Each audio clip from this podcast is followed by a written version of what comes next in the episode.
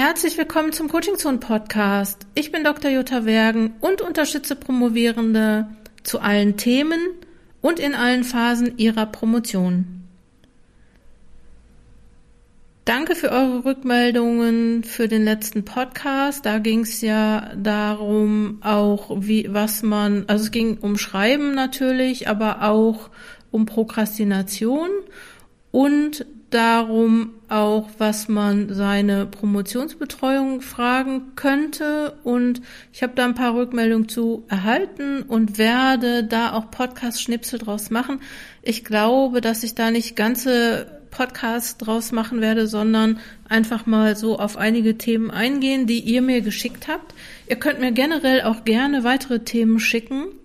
Und ich mache da so Schnipsel draus, also vielleicht mal so kurze Audios, die ich dann auch im Podcast, aber vielleicht auch nochmal auf einer extra Seite. Ich überlege nochmal was und sag euch dann Bescheid. Und wenn ihr den Newsletter abonniert, dann kriegt ihr ja sowieso immer mit, was los ist im Coaching-Zonen. Was sagt man? In, in der Coaching-Zone. okay. Ja, jetzt zum Podcast 98. Übrigens, ich weiß immer noch nicht, was ich zum hundertsten mache. Man, äh, also ich glaube, das könnte ich irgendwie mal feiern. Ich krieg öfter mal die Einladung ähm, zu feiern, weil es so viele Leute gibt, die den Podcast hören.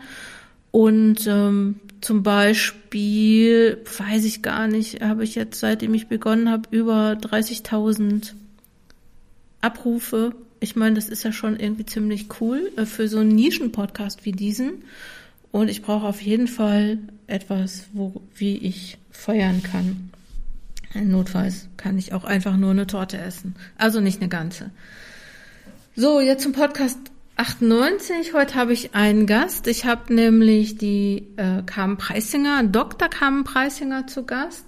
Carmen hat Lehramt, hat Germanistik auf Lehramt studiert und Theologie und auch in dem Bereich promoviert und sie ist Schreibtrainerin und ihr Fokus liegt auf Schreiben und wissenschaftlichem Arbeiten.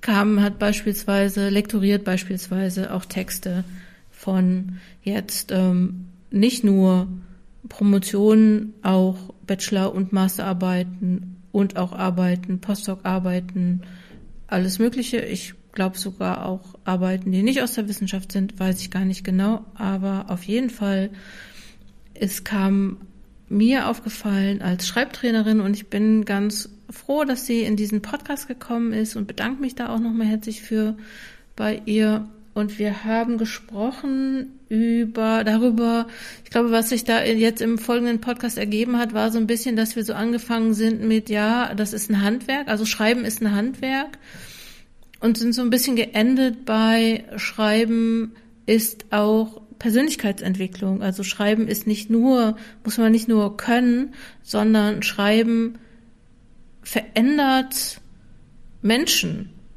Und äh, es gibt ja auch so, auch jetzt nur mal ein Beispiel, es gibt ja auch sowas wie therapeutische Schreiben, das meine ich jetzt gar nicht, ne, also so in dem, ne, aber ähm, wir machen durch Schreiben und auch durch wissenschaftliches Schreiben und auch durch Schreiben der Dissertation natürlich geraten da viele Leute an ihre Grenzen, an, an die, dieses Thema, äh, ich bin zu doof dafür. Ne, das gibt's ja, ne? Oder ich kann das nicht. Und oft denkt man ja auch selbst, nur ich, ich, ich kann das nicht. Alle können das, nur ich nicht. Und ich glaube, so in diese Richtung haben wir ein bisschen gesprochen. Und ja, dass es halt nicht nur um Talent, Talent geht, ne, sondern auch vielleicht nochmal was, was man sonst bereit ist, sozusagen zu geben, um eine Dissertation fertig zu schreiben. Also Talent ist vielleicht gut, aber ähm, macht es vielleicht einfacher, aber andererseits geht es auch ganz viel ums Machen, ums Tun und um die Erfahrung. Ja, hör einfach rein in das Gespräch mit Dr. Kamm Preisinger und mir und ich hoffe, du bist dann nachher etwas schlauer als jetzt. Viel Spaß. Herzlich willkommen nochmal, herzlich willkommen, Dr. Carmen Preisinger. Ich habe dich ja gerade schon vorgestellt und wir haben auch schon ein bisschen geplaudert. Und ähm, ich finde das ganz toll, weil wir uns gegenseitig noch nie, also wir haben, haben wir uns schon mal gesprochen, außer letzte Woche mal kurz? Nein. Haben wir nicht, ne? Nein. Aber doch, nee, wir haben geschrieben auf Instagram. Du genau. bist ja genau. die, die, die, die Promotionsqueen äh, auf Instagram, ne? So. Oh. ja, oder? Ich, also daher kenne ich dich. Ich weiß genau. gar nicht ne, wie man sich, wie lernt man sich auf Instagram eigentlich kennen? Man folgt wahrscheinlich Leuten, die was ähnliches machen, oder? Genau, genau. Dann wird einem vorgeschlagen und ähm, so haben wir uns, glaube ich, entdeckt und dann uns, wir haben, glaube ich, angefangen vor gut einem, einem Jahr oder so mal die Beiträge voneinander zu kommentieren und ja. So ganz genau. Und ja. ich weiß noch, ich habe vor, vor ungefähr einem Jahr und drei Monaten mal den Post gemacht, ähm, habe ich dein Buch vorgestellt, Promotionsplanung und mhm. Exposé und habe ähm, geschrieben, wer promovieren möchte, kommt an Dr. Jutta Wergen nicht vorbei. Ah ja, und das hat natürlich sofort mein Herz erwärmt, weil das war ja auch da, deswegen bin ich ja angetreten. nee, nee, das nicht, aber ja, danke schön. Das ähm, finde ich, finde ich auch toll. Wir machen eigentlich was ähnliches, mhm. aber auch was unterschiedliches. Mhm, mhm. ähm, und was uns, ich glaube, so, was die Schnittmenge ist, die wir haben, ist, dass wir uns um das Thema Schreiben Gedanken machen. Und du bist, äh, du bist auch Lektorin, ne? Ich bin auch Lektorin, genau. Also ja. ich ähm, mache beides. Workshops, genau. Workshops zum Schreiben und lektorierst auch und arbeitest so an Texten. Genau. Das, äh, mhm. Und ja. ähm, wahrscheinlich ist das unsere Schnittmenge. Und wir haben uns letzte Woche unterhalten und ganz spontan gesagt, hey, lass uns mal zusammen einen Podcast machen.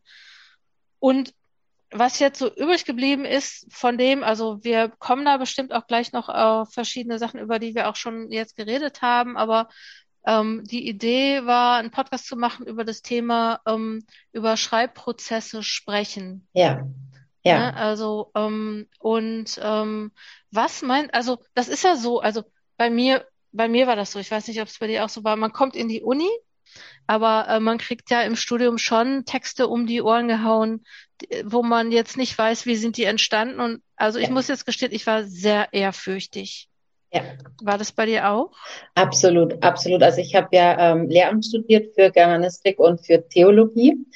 Und ähm, das Grundinteresse war immer da, ich habe es geliebt, aber es gab oft Texte, die mir wirklich viel zu hoch waren. Also ich weiß noch, ich war einmal, und da war ich selbst schon im Hauptstudium, ich war in einem Seminar gesessen ähm, in der Literaturwissenschaft, das poetologische Gedicht. Hm. Ich habe die ersten fünf Wochen kein Wort verstanden. Ja. Es war wirklich, das waren komplett andere Sphären, wo ich mir dachte, oh mein Gott, ich habe eigentlich schon vier Semester studiert, bin jetzt im fünften Semester, was passiert hier gerade mit mir, dass ich nichts verstehe und bei Gott auch nicht wüsste, wie könnte ich das jetzt im, im, eigenen Referat oder in der Seminararbeit dann selber in Worte fassen. Also da sieht man wirklich an, an dem, was wir uns gerade unterhalten, wie extrem dicht dieses Lesen, dieses Verstehen und das Schreiben miteinander zusammenhängt. Lesen ist manchmal das andere Schreiben und Schreiben ist das andere Lesen. Mhm.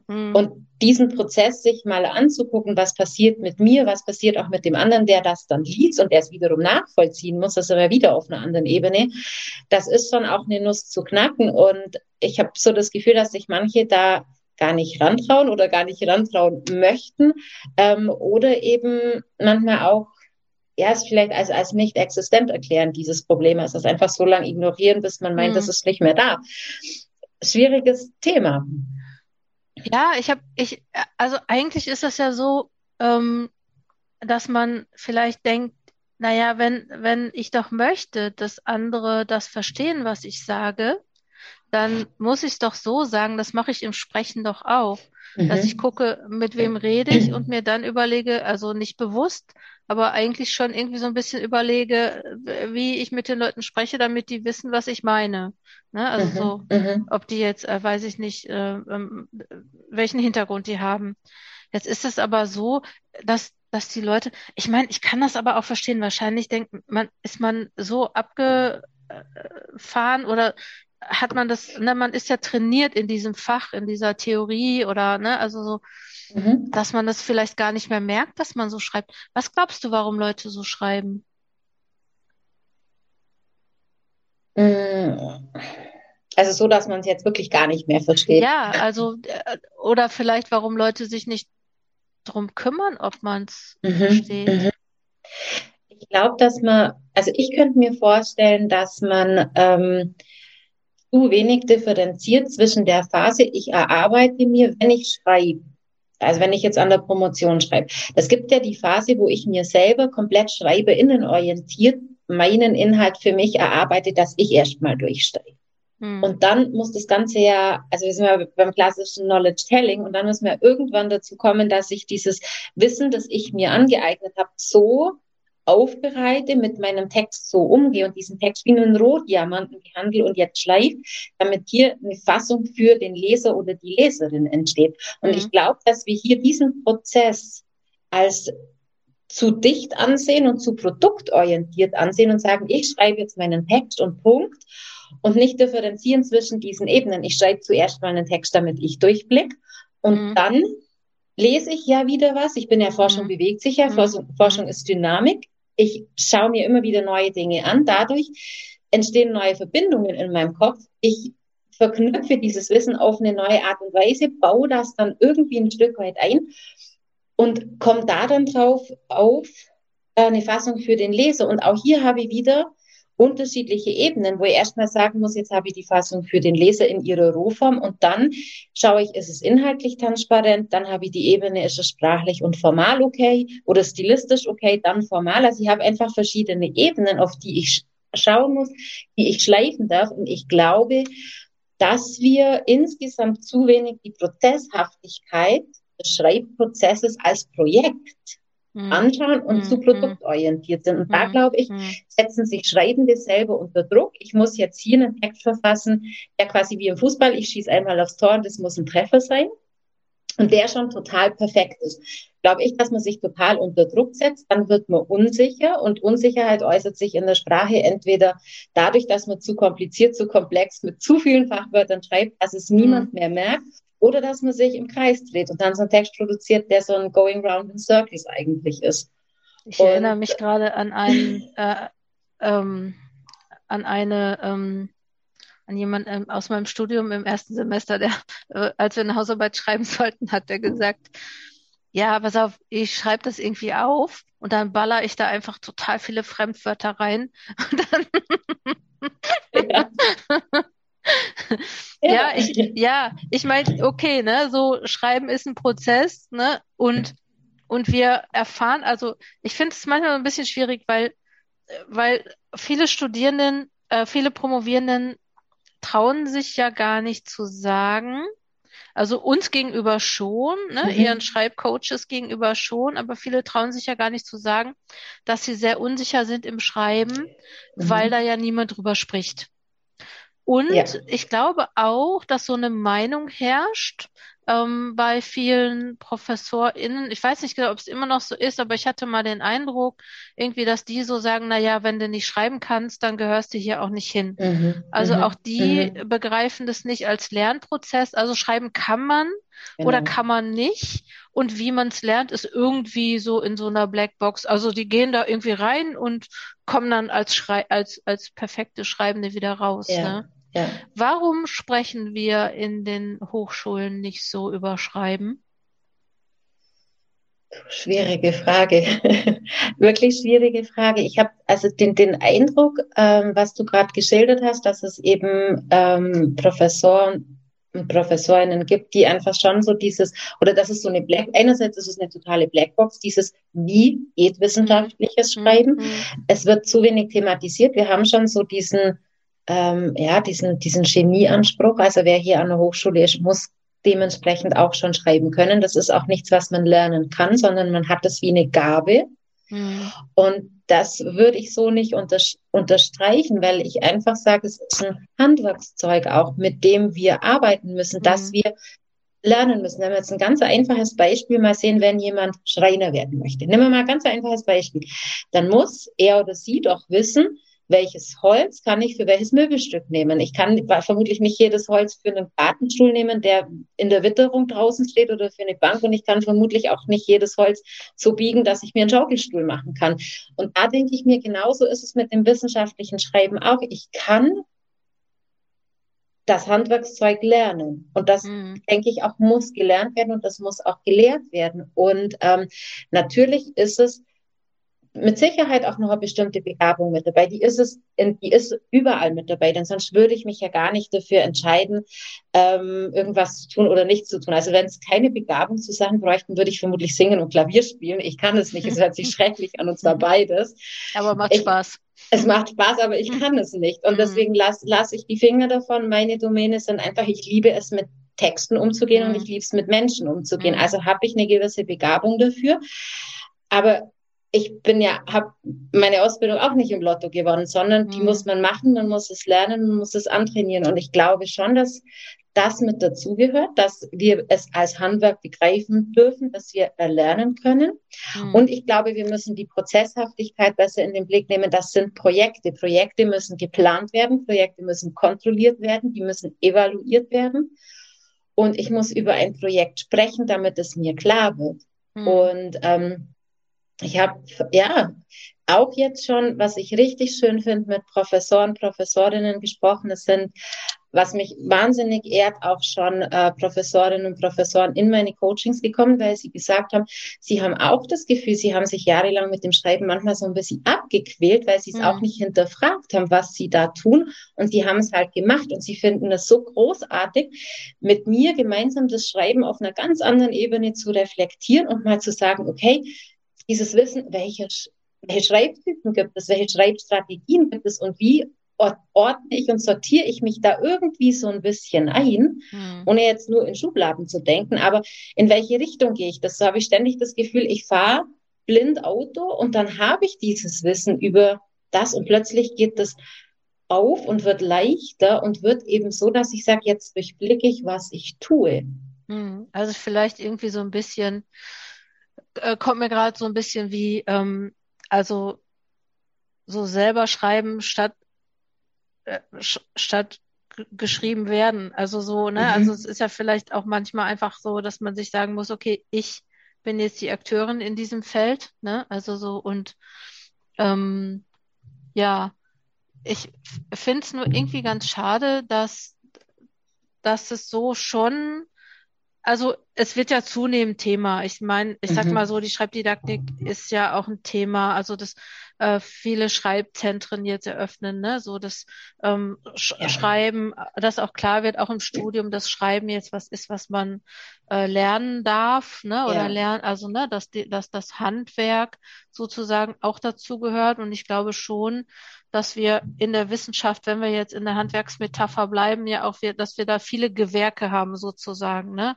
Also das Forschen ist ja ein Handwerk und das ähm, genau. Präsentieren ist ein Handwerk und ähm, äh, das Publizieren nochmal jenseits des Schreibens ist ein Handwerk. Ne? Also es gibt einfach viele Sachen, die man da so lernen muss mhm. mhm. und, äh, und, und, und vielleicht ist es einfach so, dass wir generell überhaupt gar nicht, fällt mir gerade ein. Ja gut, es gibt sowas wie, dass man Vortragscoaching machen kann, aber also so, es ist ja auch relativ selten Thema, wie man jetzt einen Vortrag hält. Und ja, ja klar, Hochschuldidaktik ne, ist, äh, mhm. äh, ist jetzt ein Thema geworden, auch da, ne, aber das Bewusstsein dafür, aber es kann natürlich auch damit zu tun haben, dass die Lehre nicht so in viel, also dass, dass Lehrer manchmal irgendwie so eine so eine zweite Geige spielt neben mhm. der Forschung, ne? Das, ähm, aber das, das darf man ja auch lernen und das vielleicht. Mhm. Ähm, aber ich sag mal so, ich glaube, dass da auch sehr viel Scham bei ist. Ja, also ja. ich, ich, also ähm, ich, ich habe mich geschämt zu sagen, dass ich das nicht kann. Ich hätte das irgendwie keinem erzählt. Ich hatte das mhm. Glück auch ähm, in einer in einer Schreibwerkstatt zu sein, schon in mhm. meiner Promotion und da Schreiben auch nochmal anders zu begreifen. Ich hatte das mhm. Glück, die Ausbildung als Schreibtrainerin zu machen, damals an der Ruhr-Uni in Bochum bei Gabriela Ruhmann, so um da zu lernen, okay, ähm, ne, so das kann man lernen, das kann man sogar anderen beibringen, das ist okay. Ähm, aber ähm, ich glaube, Scham ist echt ein großes Thema ja. im Schreiben. Und ich muss noch kurz einen Satz äh, oder einen Aspekt noch, was mich geheilt hat so ein bisschen, das ist noch gar nicht lange her. Da habe ich einen Podcast gemacht mit meiner Promotionsbetreuerin. Mhm. Und ich meine, so für mich ist es so die, die, die schreibt, also so, wenn ich was lese, was sie schreibt, ich finde, das ist echt so so gut geschrieben. Also ne, das ist so sowas, wo man so selber sagt, na ja, wieso soll ich denn überhaupt noch schreiben? Da gibt's doch schon eine, die, äh, die, die hat schon alles gesagt. Ne? Also so, aber das, äh, das fand ich irgendwie schön bei dem Podcast, wo sie mir nochmal so gesagt hat, dass sie das teilweise bis zu zehnmal überarbeitet. Ne? Also mhm. so, und das war, ja, ich wusste, dass sie überarbeitet, aber dass sie selber sagt, hey, ne, also ich habe das auch gelernt, ne, das, das war mhm. cool. Ich verlinke den Podcast auch nochmal in den Show Notes, weil oh, er ja. ähm, eigentlich echt auch wichtig ist. Ja.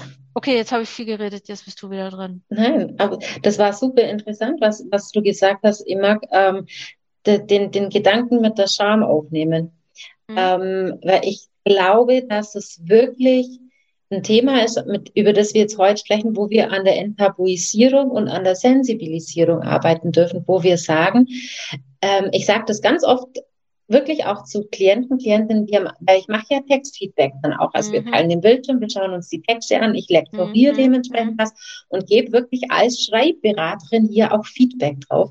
Mhm. Und ich versuche den Leuten wirklich auch die Angst zu nehmen und, und gehe wirklich darauf ein, dass es etwas beinahe schon sehr Intimes ist, jemand anderem mhm. seinen Text, den man produziert hat, wo man so viel Herzblut, so viel Arbeit reingesteckt mhm. hat, das ist was ganz Intimes, diesen Text den Augen einer anderen Person auszusetzen. Und mhm. dieses Vertrauen aufzubauen, dass die andere Person auch hier ein ganz wertschätzendes Feedback zurückgibt und immer versucht und das ist, glaube ich, das Wichtigste, was sich jeder Feedbackgebende, glaube ich, versuchen darf, sich einzuverleiben. Was hat die andere Person gedacht, als sie diesen Text geschrieben hat? Wie kann ich das Denken der anderen Person nachvollziehen? Mhm. Wir müssen hier eine unglaubliche Übersetzungsleistung, also eine unglaubliche Übersetzung Le mhm. Übersetzung leisten. Ähm, und, und, und das hier dann auch wertzuschätzen und, und nachzufragen, habe ich Ihr Denken hier richtig verstanden? Kann es sein, dass Sie in die und die Richtung argumentieren wollten? Also Gegenfragen stellen und nicht einfach nur sagen, das ist so, so, so, so, so oder schlecht, schlecht, schlecht, schlecht, schlecht oder das ist mhm. zu kritisieren oder, oder der Satz, so macht man das nicht, wer ist dieses Mann?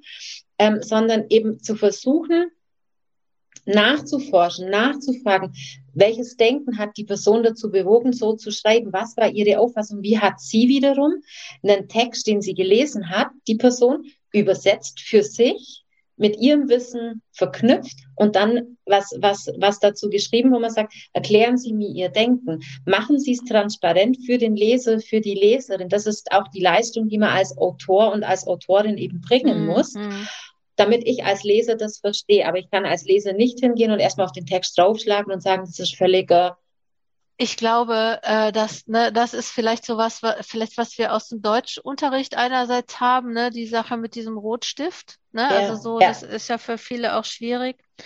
Und auch, was da noch zukommt, ähm, ich merke das ja auch, wir machen ja auch so eine Textwerkstätten in ähm, bei Projektpromotion und in manchen äh, längeren Workshops äh, mache ich das auch, ne? Und das ist natürlich auch was, also ähm, Feedback, also Texte, ne, also so, dass man Texte von anderen, ich da wenig drin rumschreibt. Wir machen das beispielsweise so, dass wir versuchen, nicht in Texten von anderen reinzuschreiben, ja. ne? dass wir Feedback auf extra ja. Bögen machen. Also wir machen immer so Gruppengeschichten, mhm. Gruppenfeedback. Mhm. Ähm, was vielleicht noch ein bisschen dazu kommt, ist, dass ja Leute, die promovieren, auch sehr, ich sag mal, identifiziert sind mit ihren Texten. Ja. Ne? Also absolut. so, man weiß ja vielleicht gar nicht mehr, wo beginnt die Promotion und wo höre ich selber auf, also oder mhm. die Dissertation, mhm. ne? Also so, das heißt, Feedback auf Text scheint auch immer oder wird immer so genommen als Feedback auf Person. Ja. Und Absolut. ich weiß aber auch, ne, also ich weiß auch gar nicht, wie man sich das abgewöhnen kann.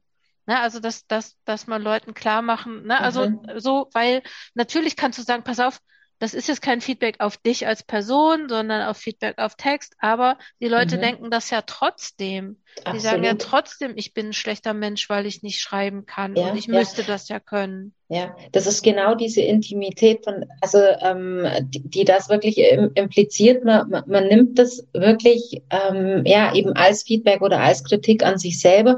Und hier ist, glaube ich, ich weiß nicht, so jetzt nur mal aus der Erfahrung heraus. Ich meine, ich habe wesentlich weniger Erfahrung wie jetzt du, du die das schon so viele Jahre macht, aber mir hilft jedes Gespräch mit, mit jedem und jeder Klientin da wirklich bei dem Punkt weiter, weil das echt ein, ein Knackpunkt insgesamt ist, weil ich sage, wie kann man diese Ebenen aufbrechen?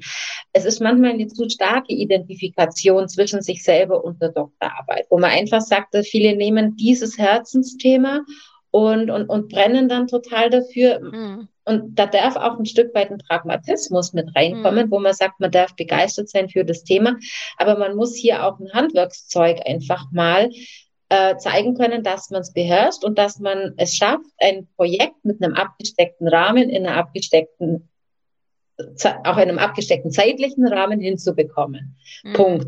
Und dass man hier wirklich auch sagt, okay, was ist das Ziel der Promotion, was möchte ich damit erreichen und dann eine andere Ebene andockt und sagt, und wie verhalte ich mich jetzt in diesem Rahmen als schreibende Person, wie sehe ich mich eigentlich? Denn mhm. allein dieses, wie schreibe ich, wie arbeite ich, wie ordne ich mich eigentlich in dem System zwischen mir und meiner Doktorarbeit und dann noch der Betreuungsperson und all dem, was kommt, wie sortiere ich mich dazwischen rein? Hm. Das bedeutet, ich denke gerade, ne, dass mhm. wir, also da, da, dass es ja so ist, dass wenn wir mit Leuten an Texten arbeiten oder an, am Thema Schreiben arbeiten, mhm. dass wir eigentlich mit denen auch, ja, was machen wir mit den Persönlichkeitsentwicklungen? Auch, definitiv. Also so also, und mhm. ja, und da denke ich wieder, ne, ich finde das total wichtig und äh, also auch wirklich über so Sachen wie Scham beispielsweise zu sprechen, ja. weil ich finde, das ist sowieso, ich muss da nochmal einen extra Podcast drüber machen oder Unbedingt. äh, ne, so dieses Thema Scham und Promotion. Ähm, wie, aber wann, wann, wann macht man das? Ich meine, ne, so, ähm, man wird ja meistens gebucht, um die Texte der Leute besser zu machen. Mhm. Ne, man wird, also, ne, mhm. ne, so, wir werden gebucht dafür, dass wir Leute dazu bringen, besser zu schreiben, schneller zu ja. schreiben, was weiß ich, ne, so äh, äh, Techniken, äh, Strategien zu erlernen, so ja, solche ja, Sachen. Ja. Das ist ja unser Job. Und ne, also so, das ist ja dann manchmal auch so, dass die konfrontiert sind mit sehr, also dass es sehr schmerzhafte Prozesse da auch gibt. Jetzt frage ich mich, wie wie verkaufen wir das denn als Schreibtrainerin? Okay. Mhm. Okay. Ich habe mir, ich habe mir damals, das ist eine total spannende Frage, weil du bringst mich da wirklich ähm, jetzt auf Gedanken zurück, die ich mir so ganz am Anfang gestellt habe, als ich angefangen habe. Was ist Schreibberatung eigentlich für mich? Ist es eine Interventionsmaßnahme oder ist es eine Präventionsmaßnahme? Mhm. Und ich habe mich dafür entschieden zu sagen, es ist beides und ich mhm. möchte aber darauf hinwirken und stehe dafür ein und kämpfe dafür, dass ich sage, Leute, wir müssen uns vor dem Schreiben übers Schreiben unterhalten. Nicht mhm. erst, wenn der Prozess total schmerzhaft ist. Und es gehört mhm. so viel mehr dazu als nur dieses Schreiben. Und da habe ich ja das Next Level Coaching entwickelt, wo ich wirklich sage, wir setzen ganz am Anfang an bei der Arbeitssystematik, dann schauen wir uns das Schreiben an sich an, welche Schreibtypen, welche Schreibstrategien gibt es. Dann gehen mhm. wir ins Projektmanagement rein und dann schauen wir uns das Konzept der Arbeit an und dann die Texte. Und diese fünf Folien mhm. legen wir übereinander und dadurch hoffe ich, dass ich das aufbrechen kann und eben sagen kann, hey, wir begeben uns in den Prozess und meine Aufgabe als Schreibberaterin, so sehe ich, ist präventiv und ich versuche, die Leute zu unterstützen, zu sagen, wie könnt ihr denn aktiv Projekte wie eine Doktorarbeit, wie eine HBL, wie ein Postdoc-Projekt, wie eine zweite Monographie, wie könnt ihr einen Schreibprozess aktiv gestalten? Also mhm. Man geht quasi, man stellt sich selber in die Mitte und sagt erstmal, okay, ich bin hier das Zentrum und jetzt schaue ich, wie organisiere ich mir alles drumherum und schaue erstmal mich an. Was bin ich für ein Typ? Wie arbeite ich gut? Wie schreibe ich eigentlich? Mhm. Und dann mache ich mir mein eigenes, und da brechen wir dieses Wie des wissenschaftlichen Arbeitens auf. Dann mache ich mir mein eigenes Strickrezept, mein eigenes How-to des wissenschaftlichen Arbeitens und Schreibens. Und das ist total individuell. Ja, ja, äh, so, ich, ich, das, das, das hat was, ähm, ne, so, das, ähm, da, da, das machen wir ja, also gut, ne, so in, in jetzt zum Beispiel bei Projektpromotion oder auch in, mhm. äh, in unseren Workshops oder auch, auch in unseren, selbst in unseren Coworkings, ne, ist das immer wieder ein Thema. Ich frage ja. mich nur gerade, dass wir dieses zum Beispiel, dieses Thema, wer bin ich, wenn ich schreibe, ne, oder was macht es mit mir, ne, äh, ähm, ob, ob Leute, ob, ob wir sowas in die Hochschulen kriegen, ne, also so, weil, ne, also so, das wäre ja was Cooles, wo man sagen mhm. könnte, passt auf, Leute, Schreiben ist nicht nur Handwerk, ja. ne, sondern Schreiben ist auch, ähm, macht was mit den Menschen, ähm, und ich, äh, ich habe da jetzt noch keine Idee, wie man das vielleicht durch die, durch die Schreib, ähm, durch die ähm, Schreibzentren oder so, aber da, das Bewusstsein so zu mhm. entwickeln, ne, dass ähm, Schreiben ja nicht nur was ist, was man jetzt irgendwie können Nein, muss. Genau. Ähm, ja, wie man das da mhm. noch hinkriegt. Mhm da würde ich, ich würde gerne noch mal dieses das Stichwort aufnehmen, das du vorher gesagt hast über den Podcast mit deiner mit deiner äh, Tochtermutter mit, mit diesem Thema, was mich geheilt hat. Ich glaube, wenn wenn jeder eine Erfahrung machen darf, dass er sich mit jemandem hinsitzt und über diesen Prozess spricht und mhm. merkt, es tut mhm. nicht weh, es tut gut. Mhm hm. dann glaube ich, also ich glaube, dass wir hier ganz viele fruchtbare Samen sehen, wenn wir da weiterhin in der Einzelarbeit bleiben, in den Kursen und immer wieder das Bewusstsein schärfen. Das wird nicht sein, was über Nacht geht. Mhm. Aber dieses, was hat mich geheilt oder was hat mir den, den auch, auch vielleicht an den Blick geweitet. Bei mir war es ein, ein Erlebnis, ich hatte so Glück, im ersten Semester in der Theologie einen Dozenten im Alten Testament zu bekommen. Der war ein Wissenschaft, der hat wissenschaftliches Arbeiten geliebt. Mhm. Und der hat sich so, er hat unsere ersten Seminararbeiten, der hat sich für jeden von uns Zeit genommen und hat sich hingesetzt in der Sprechstunde eine Stunde lang und ging das minutiös mit uns durch. Mhm. Da habe ich für mein ganzes Studium so unglaublich viel gelernt. Da habe ich auch ja? die Liebe zum cool. wissenschaftlichen Arbeiten schon mhm. entdeckt. Und wenn wir es schaffen, Dozierende, Promovierende über Gebt euch Feedback, schaut die Texte mhm. an, lasst euch drauf ein, da profitiert ihr davon. Schaut nicht nur in den eigenen Spiegel und mhm. reproduziert immer wieder das, was ihr schon seht, sondern lasst euch von jemand anderem spiegeln und profitiert davon. Mhm. Ich glaube, dass da wirklich so ganz viel in diesen ja, so ganz viel aufgebrochen werden kann und dass da jeder wie so eine Art kleines, wirklich, ja, aber Heilungserlebnis wirklich auch haben kann, wo man sagt, okay, das ist eine, eine Form des Umgangs, die ich für mich auch kultivieren kann und wo ich ansetzen kann. Und da sind wir einfach bei der, bei der Bewusstseinsarbeit und, und beim, beim Aufzeigen von Möglichkeiten, wie man es integrieren kann in den Alltag.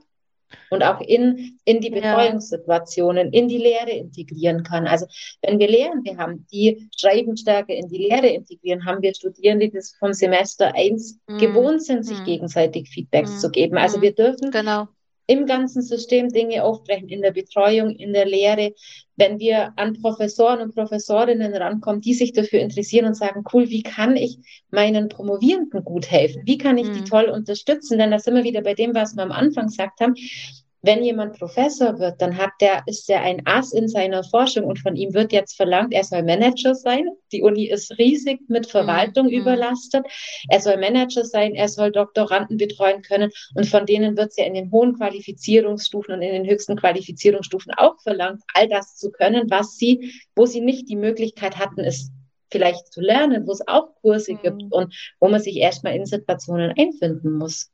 Ja, das, das ist auf jeden Fall ein wichtiger Punkt, sozusagen, okay, wir brauchen MultiplikatorInnen, ja. die, ähm, die dieses Thema auch voranbringen ähm, und die sich trauen, ja. ähm, auch über Schreiben zu sprechen. Und ich bin mal echt gespannt. Ne? Ich habe äh, ähm, hatte dir letztens schon erzählt, dass ich demnächst an der Uni Fechter so einen Workshop mache, wo auch mhm. Profs mitmachen. Also nicht natürlich in den geschützten Schreibraum dürfen der Promovierenden, mhm. aber wo es äh, jeden Tag äh, ein Interview mit einem Prof äh, gibt und den Promovierenden, das ich moderiere, wo es darum geht, ähm, wie schreibst du eigentlich? Ja, ich finde das total, ich finde das total wichtig. Ich würde mir wünschen, dass viel mehr Leute ihre Promotionsbetreuenden fragen, wie die eigentlich schreiben gelernt haben. Mhm. Weil nämlich, wenn, wenn Profs sagen, ja, weißt du, ich konnte das auch nicht so gut, ähm, ne? oder wenn meine Professorin mir sagt, hey, äh, weißt du, wie oft ich überarbeite und wie unsicher ja. ich mir manchmal bin,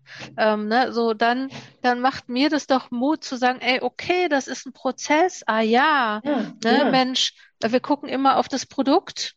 Genau. Ähm, und äh, äh, da, da, da, wir müssen uns den Prozess angucken, um darüber ähm, äh, zu lernen, wie man es dann macht. Mhm. Ja. Und wir müssen über Texte sprechen, ne? Wir müssen ähm, in Texte reingehen, auch auch ja. ähm, in in der Lehre und auch äh, in im Promotionskolloquium. Ja, das wäre toll. Also das Vorhaben finde ich ganz großartig, was du da in Fechter machst. Weil ja, ich glaube, ich mache da, ich mach da nochmal was Größeres. Dass du einen Podcast draus machen oder, oder eine, einen Montagstalk oder irgendwas. Weil ja. Das, das finde ich setzt genau an der Ebene an. Ich glaube, wir dürfen das entzaubern, dass jeder, der wissenschaftlich arbeitet, das perfekt beherrscht und dass dieses gedruckte, fertige Produkt hm. schon immer in, der, in, in seinem Glanz so gestrahlt hat, wie es jetzt fertig ist, sondern es, es, es wurde ja erst zu dem. Hm. Hm. Und, und, und das macht, ja. glaube ich, glaube, das macht Promovierenden so viel Mut, wenn sie ganz viele Role Models in der Richtung wirklich haben, die drüber sprechen und sagen, okay, ähm, da waren ähm, frustrierte Nächte dabei, da waren, da war Blutschweiß und Tränen dabei, da war ganz viel Zweifel mhm. und Unsicherheit dabei, da war ähm, die Sinuskurve wirklich von oben nach unten. Mhm. Das, da ist das ganze Spektrum an, an Emotionen drin in so einem Text. Und genau. Und, und, und äh, welche Lernprozesse waren dabei, ne? Also so, wenn man sich darüber mal unterhält. Sagen wir mal ganz, äh, ganz kurz, wo ich gerade drüber nachgedacht habe. Mhm. Ist es denn, ist es denn auch so, gibt's, gibt's Leute, also kennst du Leute, die ihren Text, die hinterher sagen, wow, das ist ein guter Text? Oder sind, weißt du, so, ich bin so in Richtung Perfektion unterwegs. Mhm. Oder, oder sagt man, wenn man echt, wenn du sagen würdest, hey, der Text ist echt gut, dass die Leute dann immer noch sagen, oh nee, da kann ich immer noch was dran überarbeiten.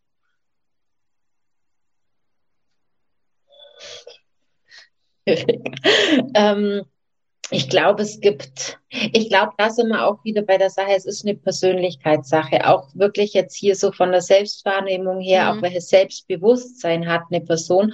Und ähm, das ist ja auch ein Wort, mit dem ich gerne spiele, also sich seiner Selbstbewusstsein und wir dürfen uns unserer selbstbewusst werden im Prozess. Mhm. Und wenn ich das mache und dann wirklich sage, ich habe den Text jetzt über unterschiedliche Ebenen ähm, bearbeitet und gebe ihn raus, dann glaube ich, sind wir immer noch so, dass wir uns von dem Außen abhängig machen. Sagt jetzt meine Promotionsbetreuung, ja. es ist ein guter, ja, genau. Ähm, ja, wird er in einem Top-Journal veröffentlicht, dann ist es also welche, also quasi welches Qualitätsmerkmal geht mit einem guten Text einher oder welche hm. Anerkennung von außen geht mit einem guten hm. Text einher. Hm ich glaube, dass, dass das wirklich in der Wissenschaft auch immer noch ein wichtiges Thema ist. Und ich glaube, gerade aus diesem Grund auch, es ist noch mal wichtiger, über Texte zu sprechen, weil je mehr Feedback, je mehr ich mir den Spiegel von außen wirklich reinhole, desto hm. qualitativ oder ja, auch höherwertig kann ich meinen Text gestalten, weil er von unterschiedlichen Perspektiven profitiert und weil er mich sicherer macht dadurch, dass ich viel stärker über meinen Text diskutieren musste, als wenn ich nur mit mir und meinen Gedanken quasi diskutiere und ihn dann rausgebe. Ja. Da hängt viel, aber ich glaube, von, von, vom Außen, von der Bestätigung von außen hängt, glaube ich, ganz, ganz, ganz vieles ab. Ja. Und da kann, weiß ich auch nicht, wie man sich da irgendwie frei machen kann. Also ich kann es nicht. ich, ja, ich habe hab gerade gedacht, so, ob es so Promovierende gibt, die sagen, die ihre Dis abgeben und sagen, boah, da bin ich jetzt voll mit zufrieden. Weißt du, so, also ich habe doch niemand getroffen, weil ja, äh, alle sagen, ja, ja, ich, ähm, ja, ich habe meine Dis eingereicht und äh, ähm, ja, da an der Stelle und hier und da und ich weiß, da ist ne, ne also so, das wäre ja. eigentlich schön, wenn man dann so sagen würde, ähm, man ist damit zufrieden. Sag mal, also deine Dis, ne, würdest du die heute nochmal lesen oder bist du eher ich, also ich, ich gucke tatsächlich immer mal wieder irgendwie rein, weil ich ja? mein, weil ich mein Thema sehr, sehr, wirklich sehr, sehr lieb und das sehr, sehr mag. Ähm, aber es ist wirklich, ich glaube, also ich glaube, ich kenne, ich, ich habe auch mal so im Freundeskreis irgendwie rumgefragt, ob, ob alle noch den Text so, so noch mal schreiben würden oder wie auch immer. Also man merkt mhm. wirklich auch, wie stark man sich verändert. Ich heute mhm. Vermutlich auch ganz anders machen, weil einfach mein, mein, mein Wissen, ähm, das eben bei, bei, bei deiner Podcast-Reihe, was ich gerne früher gewusst hätte, ähm, man hat ja jetzt auch ein ganz anderes Wissen und ich blicke natürlich ganz anders auf diesen Entstehungsprozess. Ich verstehe mich jetzt ja auch viel besser, was ich damals im Prozess gemacht habe. Ich war ein totaler Strukturfolger. Also mhm. ich konnte nicht losschreiben, bevor das im Kopf nicht, nicht fertig war. Meine mhm. Tochter wird immer, Frau Preisinger, wann kriege ich Text von Ihnen? Frau Preisinger, wann kriege ich Text von Ihnen? Ich so, ich, ihr bald. Mhm. ähm, und, und da muss ich sagen, was ich gerne früher gewusst hätte, wäre wirklich mehr Hintergrundwissen über die Schreibtypen. Und das ist wirklich was, was ich halt mittlerweile auch ganz nachhaltig empfehle, an Betreuungspersonen über, sich über die Schreibtypen auch bewusst zu sein. Das hilft in der Anleitung von Promovierenden. Ja, gibt's gibt's denn sowas wie Schreibtypen? Ich bin ja nicht so für Schreibtypen, weil ich mhm. bin ja lieber für Schreibstrategien, weil äh, Typen ja immer so implizieren, dass man halt so ist. Ja, da kann ich auch nichts dran genau. machen. Ne? Genau. Also ich gehe auch nicht von den Schreibtypen, also von vielen Schreibtypen aus, mhm. sondern eher so wie es Gerd Breuer vorschlägt, von diesen zwei mhm. Polen eigentlich, Strukturschaffer mhm. und Strukturfolger. Und man, man siedelt sich, man ist irgendwie so in der Mitte. Es kommt immer auf die, ähm, auf die eigene Schreibbiografie mhm. drauf an. Dann müssen wir schauen, welche Textsorte bearbeite ich, in welchem Stadium bin ich, wie bekannt ist mhm. mir die Textsorte schon. Und dann schaut man sich wirklich die Strategien an und mhm. versucht dann zu gucken, anhand von welcher Strategie kann ich jetzt für meine Arbeit eigentlich hier gut was rausholen, um wirklich eine Strategie für mich zu entwickeln. Wozu tendiere ich am meisten? Also es ist immer so eine Tendenz. Ähm, und, und wenn ich da wirklich so den Überblick habe, und bei mir war es immer so, wenn ich, je mehr ich Hintergrundwissen hatte, desto besser konnte ich mich mhm. wirklich einschätzen. Und das wäre was gewesen, wo ich sage, wenn ich das während der Promotionszeit früher Das musst du unbedingt, hätte, das musst du unbedingt noch, äh, da, das, da warte ich ja noch, da, da, da, warte ich ja noch drauf, dass du mir das auch nochmal für den, was ich gern früher gewusst hätte, Podcast ja. sagst. Weil ich muss sowieso, ich habe nur ein, äh, ich habe schon zwei Wochen keinen machen können, weil ich habe nur ein Audio. Ich brauche noch zwei. Dann kann ich auch die nächste Folge machen. Also herzlich eingeladen bist du. Dann kriegst du ganz schleunigst was von mir. Gut, okay. Was können wir nochmal als letzten, als letzte, ich weiß, das ist jetzt anspruchsvoll, aber wir sind mhm. ja auch Doktorinnen. Wir müssen sowas ja auch können. ähm, was können wir als letzte Frage nehmen? Ähm, wie machen wir den Sack wieder zu? Sch schlag mal was vor. Voll die gute Interviewerin, ne? Aber wir machen ja auch ein Gespräch. Wir machen ein Gespräch, vielleicht, genau. Vielleicht, ähm, was, äh, was, was würdest du, ähm, was würdest du promovieren denn jetzt raten? Also in dem mhm. Bewusstsein, dass es ein Handwerkszeug ist und dass es aber auch ähm, was sage ich jetzt, ich sag mal, Persönlichkeitsentwicklung ist ja ein großes Wort, ne? Mhm. Also das ist auch was, was mit, mit einem macht. Was, was würdest du denen raten oder wo würdest du sagen, hey, denk hier dran oder ne? Also mhm. so. Und ich denke jetzt vielleicht besonders an die, ist jetzt vielleicht noch, ne, musst du nicht so machen, aber ich denke jetzt gerade an die Leute, die ich öfter im Coaching habe, die sagen so, ähm, ich glaube irgendwie gar nicht mehr an mich. Mhm, mhm. Ich mache das schon so lange und ja. geht eh nichts. Das, ähm, ja, da merkt man, dass das bei vielen durch die Promotion der Leidensdruck wahnsinnig groß ist. Und wenn man sich die Zahlen anschaut, wie viele Leute anfangen zu promovieren und wie viele schlussendlich die Promotion nicht beenden, das ist eine furchtbar große Zahl und hinter, hinter jeder, da stehen so viele. Schicksale dahinter, mhm. wo ich wirklich sage, ich würde wirklich diesen Leuten mal sagen, okay, wir, wir, wir schauen uns mal einfach die Systematik an. Wir setzen jetzt einfach eine Brille auf und schauen mal wirklich an, welcher Schreibtyp bist du?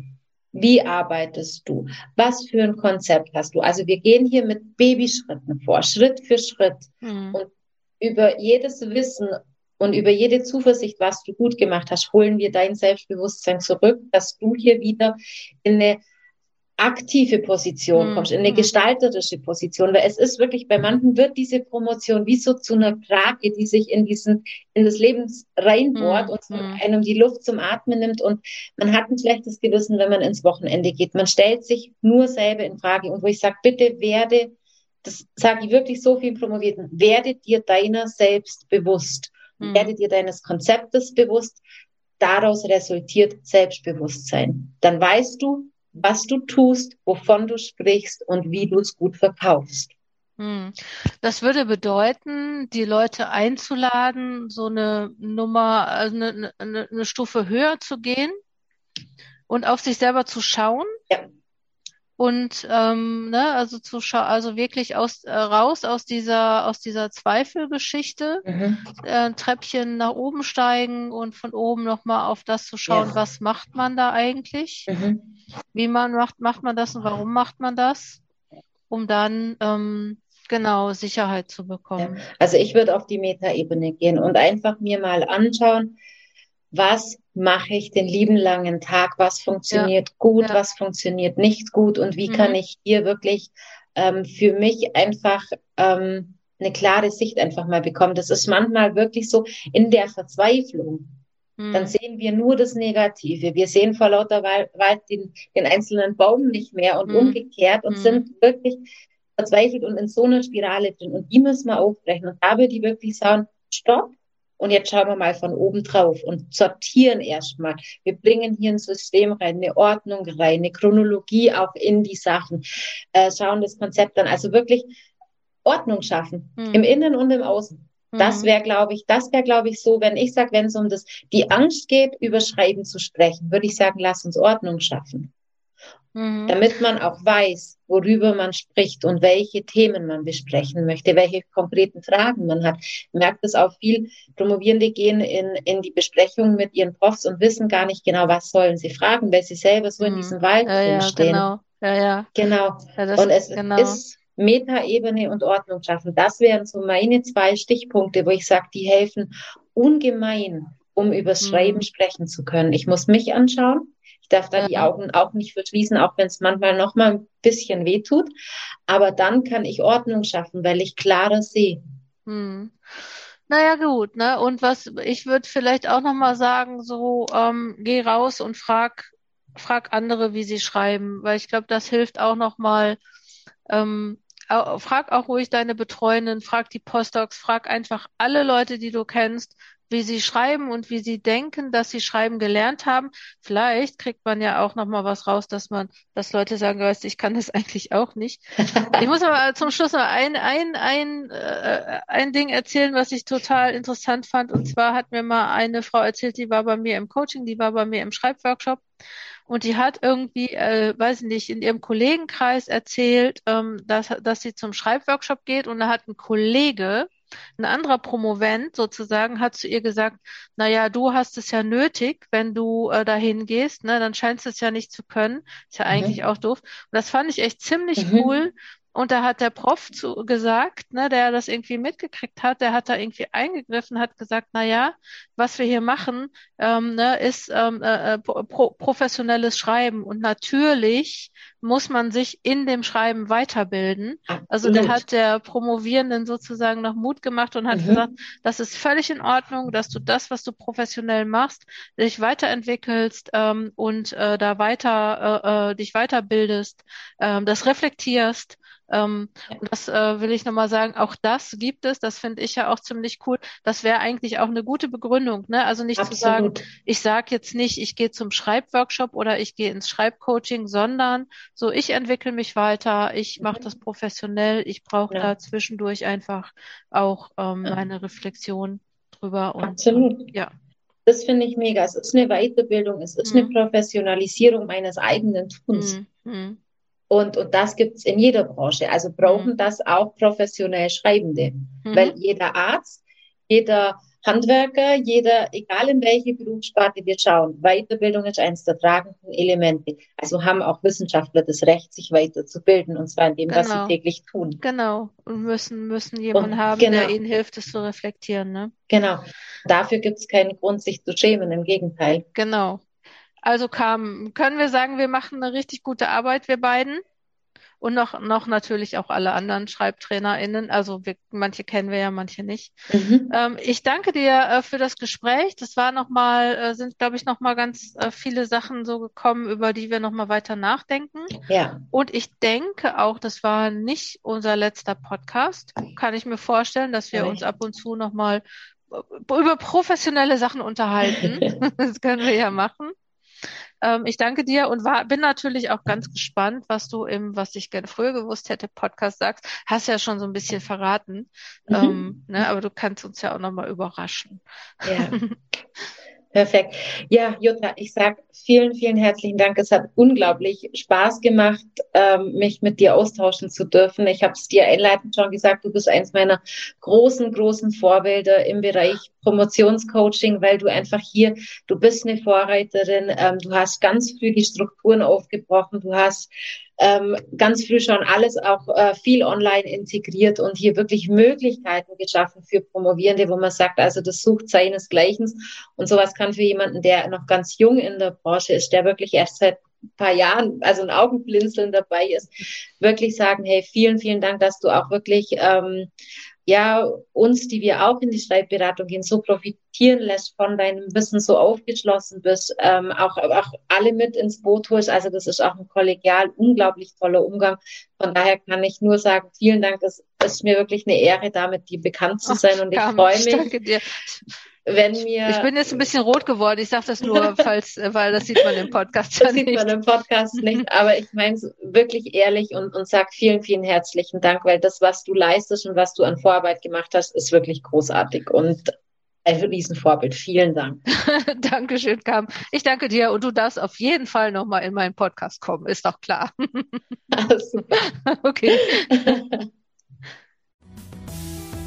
Das war Episode 98 des Coaching Zone Podcast. Ich hoffe, dass es dir gefallen hat, dass du ein paar Impulse mitnehmen kannst in deinen Promotionsalltag und dass du dich selber etwas besser und sicherer im Schreiben oder im Schreiben lernen oder im Prozess des Schreibens sehen kannst. Wenn du weitere Informationen zum Thema Promotion haben möchtest und noch nicht Newsletter-Abonnent, Abonnentin bist, dann abonniere unseren Newsletter, der kommt jede Woche am Dienstag raus. Da gibt's immer das, was Neues ist bei Coaching Zone oder folge uns auf Twitter, Instagram, Facebook oder LinkedIn. Komm gut voran. Danke fürs Zuhören. Deine Jutta Wergen.